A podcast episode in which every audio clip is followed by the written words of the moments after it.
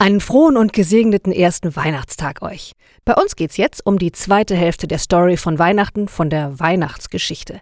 Darin bekommt die Hoffnung Beine. Es waren Hirten auf dem Feld, die hüteten des Nachts ihre Herde. Und der Engel des Herrn trat zu den Hirten, und die Klarheit des Herrn leuchtete um sie. Und die Hirten fürchteten sich sehr.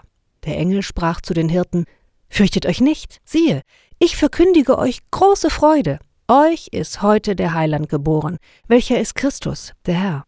Und als die Engel von ihnen gen Himmel fuhren, sprachen die Hirten untereinander, Lasst uns nach Bethlehem gehen und die Geschichte sehen, die da geschehen ist. Und die Hirten kamen eilend und fanden beide, Maria und Josef, dazu das Kind in der Krippe liegen. Da sie es aber gesehen hatten, breiteten sie das Wort aus.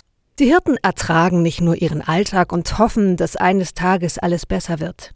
Die Hirten brechen auf. Die Engelsbotschaft macht der Hirtenhoffnung Beine. Kommt, lasst uns nachsehen, was dran ist an der guten Nachricht. Voll Hoffnung gehen die Hirten los, und dieser Aufbruch ändert ihr Leben.